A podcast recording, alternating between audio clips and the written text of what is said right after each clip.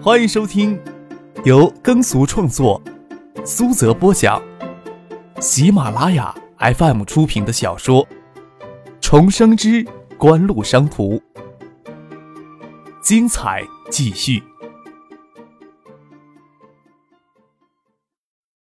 第四百一十三集。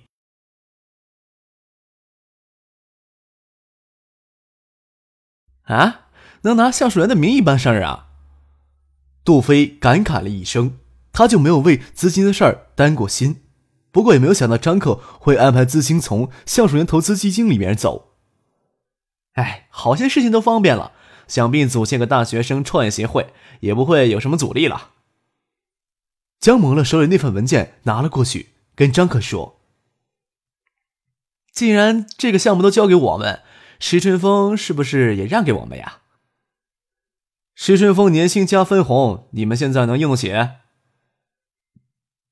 张克笑了笑，他让石春风直接加入创业投资基金的管理团队，负责组织技术评估方面的工作。这样的人才，这时候丢给杜飞，多少有些糟蹋。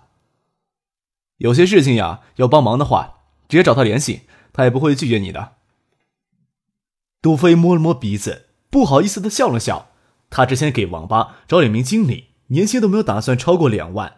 现在既然要办创业协会，就要充分的挖掘东大的人力资源。他现在还想着将这部分预算往下压一压。二十万加分红的年薪，的确不是他现在能够请得起的。这一千万的创业资金不会占之前的三个亿的额度，张可会额外再补给橡树园一千万的资金。总之，一切的事情都必须有一个合法的通道。张可也不能直接就拿一千万补贴给杜飞，当然有了盈利，橡树园自然也会分享盈利，完全是风险投资的性质。好了，我这就跟赵杰打电话，你们现在就可以去创业园区找他拿投资意向书与授权函。张可拍了一下杜飞，说道：“我能帮你们就到此为止了。话说回来，创业协会办成之后，可不可以让我挂一个理事的头衔？”总之，你们以后要组织什么有趣的活动，没有一个头衔也不方便厮混进去呀。你们说是不是？哎，放心吧，不会破坏你泡妞大计的。唐静那里呀，我也帮你瞒着不说。杜飞笑着说，突然想起另一件事情，抓住蒙乐的衣领，说道：“蒙乐，你以前是虫子俱乐部的成员，那在泥潭里一定有巫师号了。”“嗨，那当然了。”虫俱乐部的成员都叫虫子号，我那虫子号还是级别最高的那一类呢。蒙乐有些得意忘形的说道：“行，那就好。”杜飞拽着蒙乐往屋子里走，将笔记本电脑找开。快快快，拿你虫子号登录，我要去砍人。他还记得给格格巫登录上，恰巧看见格格巫在盘月宫前的草地上翩翩起舞。杜飞输入命令操作还不熟练。拉着猛乐坐下来，大笑：“快砍他！快帮我砍他！”席尔令有些吃惊的看着窗口的绿色的字幕。你被蒙面大虫的清风剑在胸口刺出深可见骨的伤害。想起以往蒙面大虫陪格格巫在爬野宫前草地上聊天的情形，当看到电脑屏幕跳出这一行字，他刹那间的反应就是在将蒙了的虫子号给别人盗用了。但是谁会盗用他那个非一般人都记不住的账号呢？更不用说复杂的，连需要超群记忆力才能记住的密码呢。窗口又闪出一行绿色字幕：“蒙面大虫的清风剑连续在你头上刺了一个对穿，你陷入流血不止的重伤状态。”蒙面大虫狰狞的对你笑了起来。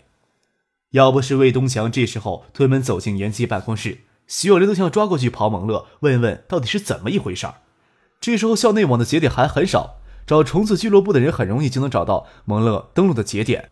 绿色字幕继续闪过，你躺在盘月宫如水月笼罩的萋萋芳草地上死去，殷红的血流入低洼的地里，给如泥潭的这段文字描述的还是蒙乐当初自己写出来的。看到这段文字闪现出来，徐有人有一种手足无措、给抛弃掉的感觉。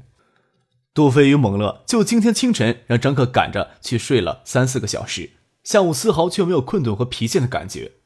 将创立大学生协会计划融入到网吧运营的商业策划当中，拟方出方案草稿，就去创业园找赵子林拿投资意向书与授权函。有这些东西，才能找到校方交涉要支持创业协会。张克也不管他们，只负责给赵子林打了电话，说了这事儿，让赵子林配合好杜飞他们就行。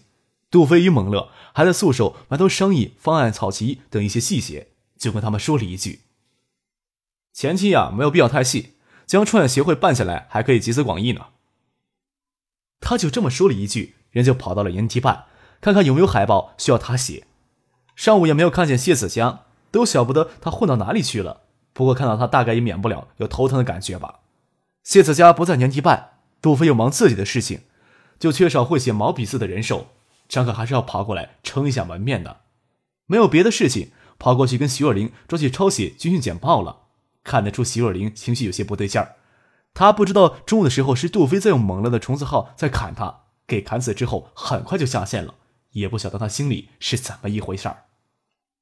就剩下了最后一周，军训就要结束了。年级办里混吃等死，因为各种原因不能参加军训的新生已经有了十多人。张可还知道有很多人根本就不到年级办里报道。图书借了证办下来，闲暇时间也又没有必要在年级办里厮混，又多坐了几分钟，跟着肖春明说了一会儿话，就跑到图书馆阅览室看书去了。一切都像橡树园提供一千万创业资金的名义下行事，体系内的障碍会降到最弱，应该说是障碍荡然无存，反而会产生极强的推动力。黄昏时分，张可看着夕阳再次从北窗的窗口落到他翻开的书页上。感觉到有些饿，手机震动了起来，还以为杜飞找他吃晚饭去，忙将书归了下，走出了阅览室，到阅览室外过道里接电话。事情办的怎么样了？是不是喊我吃晚饭呀？张可在电话里问杜飞。奶奶的，事情比我们想的又闹大发了些。你小子是不是早就考虑到有这样的情况发生呀？还不如事先告诉我们一声呢，害得我们连谎话都编不圆了。哼，那呀，只能说明你们很嫩。张可一边往外走，一边跟杜飞通电话，说说看，都发生什么事儿了？从赵姐那里拿到投资意向书与授权公函，见时间还够，我就跟着猛了我俩去找校团委、团委书记，准备谈创立新协会的事儿。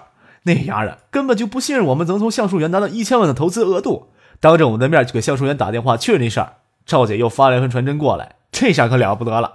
那丫先是逼问我们整个事件的过程，幸好猛乐能扯呀，将话给编圆了。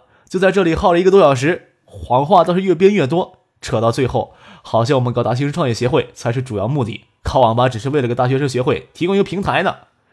团委书记那丫的自以为将情况搞清楚了，让我们在他办公室里等着，他屁颠屁颠跑去跟校长李洪明汇报这事儿去了。你说事情是不是搞大发了呀？张可哈哈笑了两声。说道：“哼，是不是怕了呀？要晓得，像橡树园投资基金九月审批通过的五个技术开发项目，总额度还不到一千万，首次实际发放的资金量都不到一百万。蒙乐、杜飞作为东大的学生，竟然能从橡树园计划拿到一千万的创业投资额度，这本身就是惊世骇俗的一件事情，惊动李洪明也不是什么了不起的事情。哎，多少有些没点儿。”杜飞的声音还是亢奋多过不安。哎呀，你是不是过来帮我们撑一下场面呀？行啊，我怎么说也是要挂着理事会头衔的。张可笑了笑。不过，我就算到那里，还是一个蒙乐师当主力，我也就是过去混混。一千万的资金，张可除了支持杜飞搞网吧项目、游戏开发项目之外，还要留出很大的空余。就会让大学生创业协会变成真正的创业协会。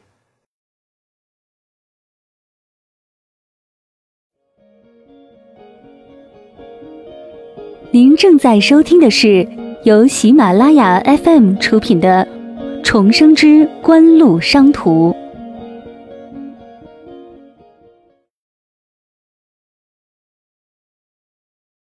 一些试验性质。或者说偏商业性质的学生创业项目，自然不可能从橡树园那里拿到投资，创业协会却是可以有选的给予支持。这样一来，创业协会才能真正更广泛、更多的有实践意义与开拓意义。校团委很重要一部分工作就是管理学校各类的学生组织，又无法直接插手到院系的学生管理工作，通常会平淡无奇，很难有出彩的地方。不要说跟各院系比了，就是校主职部门里面，校团委也是没有声音的机构。在这么一个平淡无奇、昏昏欲睡的下午，两名国商院的学生突然敲门进来，说他们拿到橡树园一千万的创业投资，还要利用这笔资金创立一个新的学生组织，支持学生创业。龚如春的精神给自己的立即亢奋起来，似乎能想象到给众多媒体记者包围着。即使龚如春对蒙乐这学生比较熟悉，是国商业学生会主席。但是还是不放心的打电话到橡树园创业中心确认这件事儿，确认以后也是按耐得住性子，将整个事情过程详细了解了一下，才去跑校长李洪明汇报。也是分管校团委工作的副校长不在家，才让他跑到李李洪明的确有些把握不住景洪的脉搏，不过这绝对是一件好事儿呀！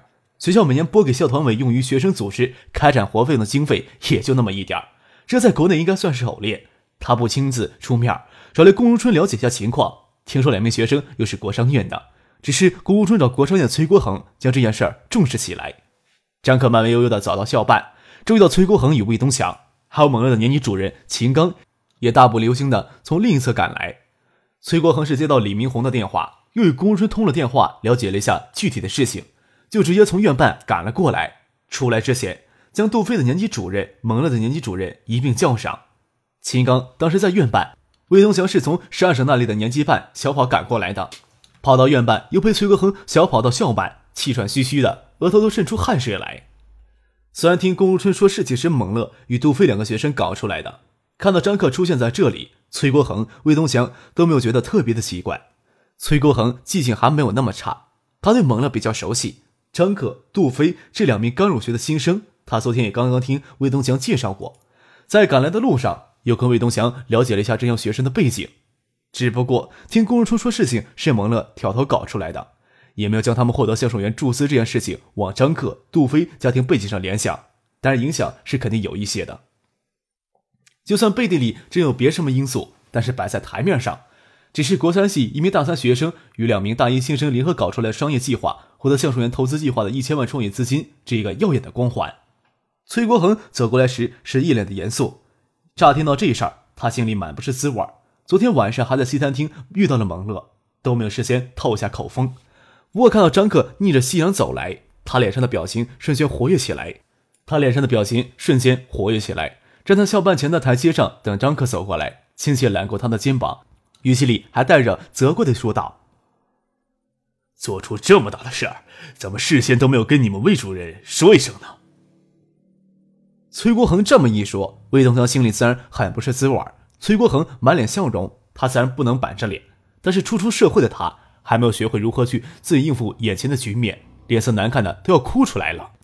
蒙乐的年级主任，同时是校团委书记秦刚，比较爽朗，笑着说：“蒙乐那小子呀，也忒不地道了，也没事先跟我说一声，平时都白跟他那么贴心了。不，倒是真替蒙乐高兴。”走进校团委龚如春的办公室，推门进去，就听见龚如春兴奋地说：“崔院长，你们国商院这次可算露脸了啊！这三个小子能啊！橡树园九月份通过五个项目，总额度还没有一千万呢。”话题是越扯越远，谎话是越编越圆。龚如春、崔国恒过来都不特别想听大兴网吧的商业运营，蒙乐、杜飞短能文贤二知假意，自然就往大学生创业协会上扯。许多想法都是张克提供的，杜飞、蒙乐倒是能很快的将这些想法融入到整体的方案之中，思路也随之透彻明了。蒙乐跟龚如春、崔国恒描述在不久的将来将举办网吧设计大赛、运营计划大赛、软件设计大赛、网络设计大赛、广告设计大赛等多种形式的协会组织活动，将网吧开设并运营起来，网吧的日常运营与学校轻松解决计划结合起来，如此一来。网吧的运营看起来还真像是完全在为大学生创业协会提供一个实践试验性的平台而已，还谈了一些可能性延伸出来的试验性的商业活动，例如利用大兴网吧这个平台举办电脑培训网校等等，例如说赞助信息学院学生组织的重俱乐部开发电脑游戏等等。龚如春、崔国恒听了都是频频点头，毕竟不同于一般的学生组织，创业协会将管理一千万的创业资金。无论是龚如春还是崔国恒，都倾向于校方主动掌握权。这一点，杜飞、蒙乐他们早就得到了赵子林的面授机宜。创业协会必须还要纳入学生组织的范围，要接受校方的指导与管理。资金的管理与商业活动部分必须要置在创业协会之外，这是最基本的底线。孟乐、杜飞他们还不能跟龚如春、崔国恒这些老家伙斗心眼儿。之前，杜飞与孟乐也有了分工。杜飞在学校的影响力还远不能跟孟乐比，现在组织协会以及校方打交道，自然以孟乐为主。孟乐说道：“跟向守爷呀，创业中心谈过管理方式，公司运营和协会运作相结合的方式，由初创的人员注册公司，自行纳入公司账户统一管理，商业活动也都在公司的框架下进行。创业协会所需要的活动经费会根据向公司提出申请。”蒙乐既然将向守元拿出来当挡箭牌，龚如春、崔国恒倒也不便说什么，毕竟这时候还是有支持的态度了，没有去动那笔资金的心思。既然是学生组织，校方要安排一到两名的指导老师来引导协会的组织活动。谈到最后，龚如春跟崔国恒建议道：“李洪明校长呀，要团委对这事儿重视起来。既然蒙乐他们的个个都是国商院的学生，创业协会的指导老师，我的意见是，校团委这边我亲自抓一下。”国商面那边再出一个人，崔院长，你看怎么样？啊，这样也好。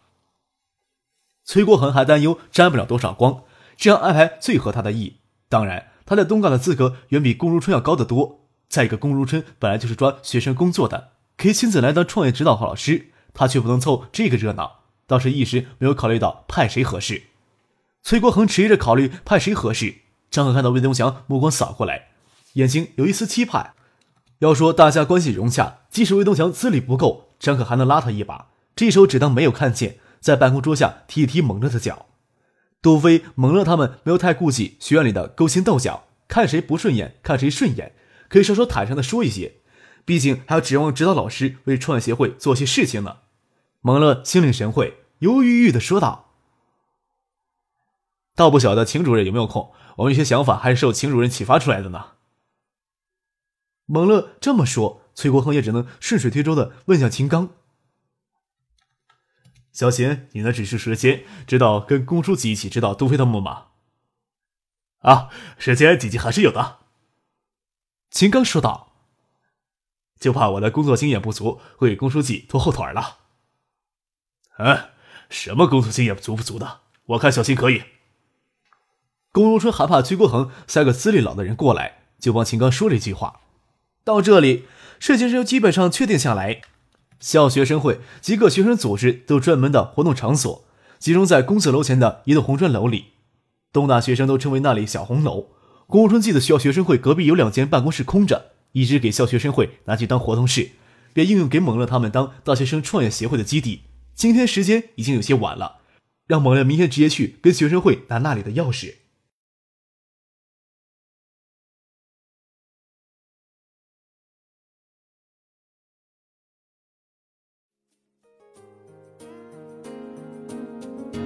听众朋友，本集播讲完毕，感谢您的收听。